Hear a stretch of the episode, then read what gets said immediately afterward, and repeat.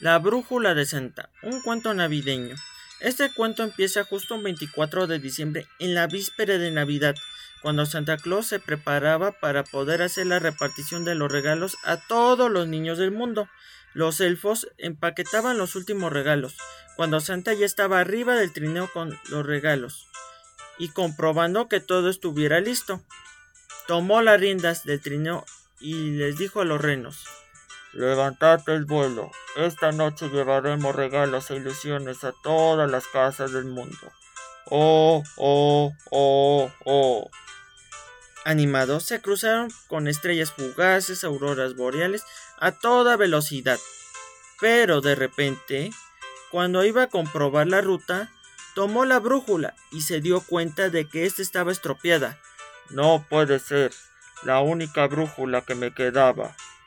El reno Rodolfo se acercó a Papá Noel y le dijo Tranquilo, Santa. Llegaremos bien con mi nariz roja. Se podrá ver en la oscuridad. Y siguieron su camino. A Rodolfo le costaba situarse en medio del cielo, pero su ilusión era tan grande que dirigió el trineo perfectamente.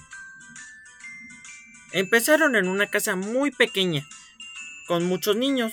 Santa entró por la chimenea y miró alrededor. El salón era tan frío y casi no tenía muebles, pero en un rincón había un pequeño árbol, casi sin adornos.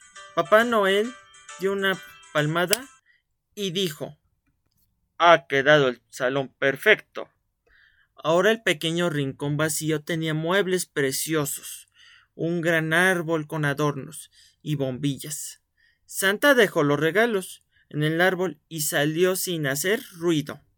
Y continuó repartiendo por todas las casas de la ciudad y entró por unas chimeneas grandes, pequeñas, altas y bajas.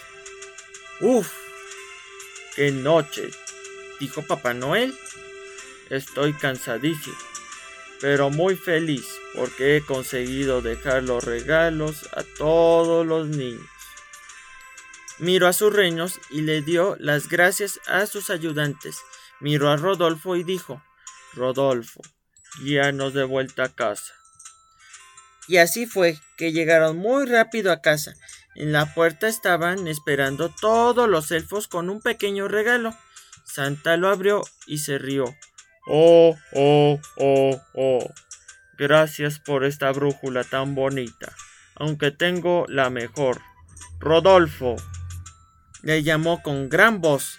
El reno se acercó y le dio en el hocico en la barriga. Los dos sabían que esa noche serían amigos inseparables.